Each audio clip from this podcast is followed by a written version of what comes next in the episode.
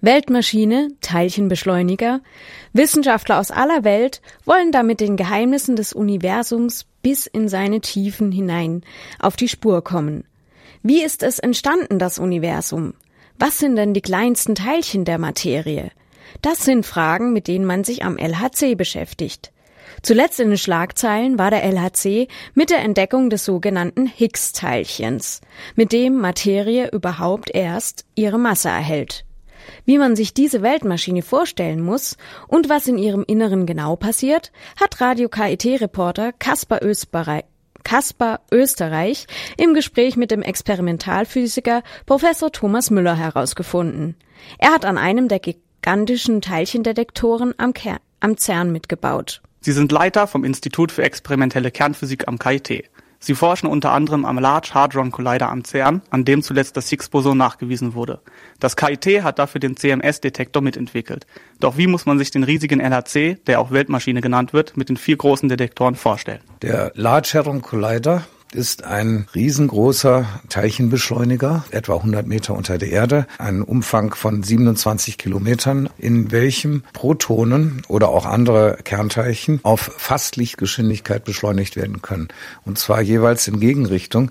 Und an vier Punkten werden sie zum Zusammenstoß gebracht. Und dort, wo diese Punkte sind, sind große elektronische Instrumente aufgestellt, Detektoren. Die haben den Zweck, dass, wenn Sie zwei Protonen mit so einer sehr hohen Energie zusammenstoßen, dabei ja neue Teilchen aus der Energie heraus entstehen und auch die Bruchstücke der Protonen durch die Gegend fliegen. Das will man alles durch diese Detektoren aufzeichnen und dann mittels von Computern rekonstruieren, um nach neuen Formen der Materie und ihrer Kräfte Ausschau zu halten.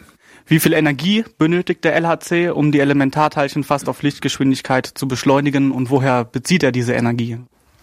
Der ganze Betrieb dieses Komplexes äh, benötigt schon relativ viel Strom. Also das sind etwa 120 Megawatt während dann die Kühlsysteme nochmal und die Detektoren noch weitere 50 Megawatt an Stromleistung benötigen. Das ist etwa 10 Prozent von dem, was der Kanton Genf mit seinen 300.000 Einwohnern verbraucht an Strom. Also etwa wie eine 30.000 Einwohner zählende Stadt. Das ist so der Energieverbrauch.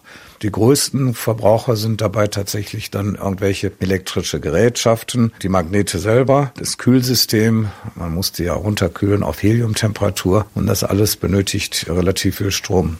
Am 19. September 2008, nur kurz nach dem Start des Experimentes, kam es zu einem Zwischenfall. Eine Schweißnaht, die den Belastungen nicht stand und zerstörte einen Heliumtank. Bei der Explosion wurde ein 30 Tonnen schwerer Magnet um einen halben Meter verschoben und 6 Tonnen Helium traten aus. Welche Sicherheitsvorkehrungen gibt es in der 100 Meter tiefen Röhre? Wenn Sie diese supraleitenden Magneten aneinander hängen, dann muss ja der Strom durchlaufen. Ja. Dann gibt es zwischen den Magneten Verbindungen. Und diese Verbindungen müssen in irgendeiner Weise geschweißt werden. Da fließen dann also bis zu 30.000 Ampere durch. Das ist alles kein Problem. Das sind supraleitende Kabel. Die werden mit Silber verlötet. Und in der Eile des Prozesses, der damalige Generaldirektor, also nicht der heutige Heuer, sondern das war der Vorgänger, wollte den LHC noch ganz schnell fertig kriegen, damit er noch die Lorbeeren einheimsen konnte. Das sage ich einfach, das stimmt auch so. Und deswegen musste alles sehr schnell gehen. Und einige von diesen Lötstellen sind nicht sorgfältig verlötet worden, sodass es dann dort Kontaktschwierigkeiten gab, die zu der Erwärmung des Drahtes führten. Damit brach die Superleitung lokal zusammen, dass der Draht plötzlich einen Widerstand bekam. Und dieser Widerstand führte dazu, dass das Kabel verdampfte.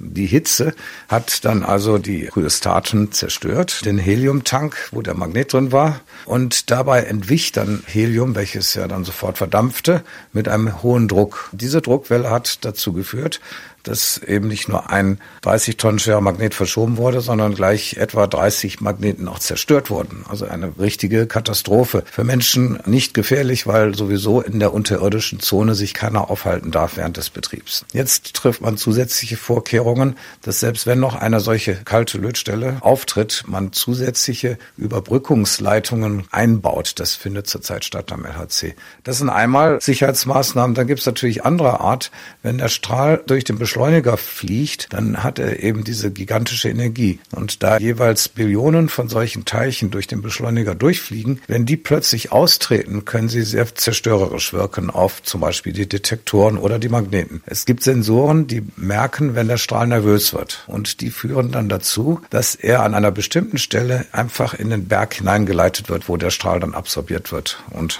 harmlos absorbiert wird. Die Magneten selber haben sehr, sehr hohe Energie gespeichert in dem Magnetfeld.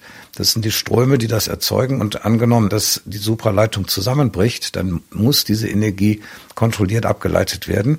Die beträgt 11 Gigajoule insgesamt, aber lokal natürlich ist es nicht so viel. dazu gibt es aber riesengroße Kästen, in denen Widerstände sich befinden. Schrankgroße, die sehen aus wie Kühlkörper. Ne? Da leitet man den Strom durch und der erhitzt das dann instantan auf einige hundert Grad. Aber er kann auf diese Weise dann abfließen und die Energie wird dann in Hitze umgewandelt, die nach draußen geht. Was für Auswirkungen haben die Erkenntnisse, die der Large Hadron Collider liefert, auf die heutige Physik?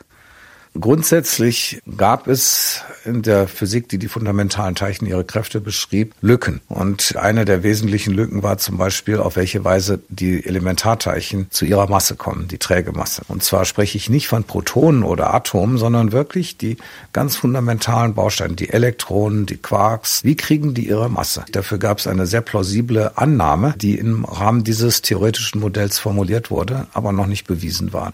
Was wir bislang geschafft haben mit Hilfe des LHC ist die uns vertraute Natur, die durch das Standardmodell beschrieben wird, der sechs Leptonen und sechs Quarks. Diese Natur kann man beschreiben und das Higgs-Boson selber ist gefunden worden, was postuliert wurde, um die Masse der Teilchen zu erklären, zu generieren eigentlich. Das Higgs-Boson ist zuständig dafür, dass sie eine haben. Aktuell werden keine Elementarteilchen durch die Röhre gejagt, denn der LHC wird umgebaut. Was wird verbessert und was erhofft man sich für zukünftige Experimente dadurch? Das absolut Wesentliche dieser Umbaumaßnahme ist, die Verbindungen zwischen Magneten abzusichern, dass nicht nochmal so eine Katastrophe passieren kann. Das war der Grund, weswegen er bislang mit halber Energie gefahren wurde. Man hätte auch vorher schon die Energie noch höher machen können. Das heißt, man hätte die Ströme nochmal verdoppeln können, die durch die Magneten durchfließen. Nur man hat es aus Vorsichtsgründen nicht gemacht. Wenn man diese Zusatzleitungen gebaut hat und angeschlossen hat, dann kann man den bei fast doppelter Energie betreiben, den Large Hadron Collider. Und die Hoffnung ist, dass diese Energie dann auch wirklich ausreicht, diese neuen hypothetischen Teilchen der Supersymmetrie zum Beispiel zu finden. Das ist das Wesentliche davon.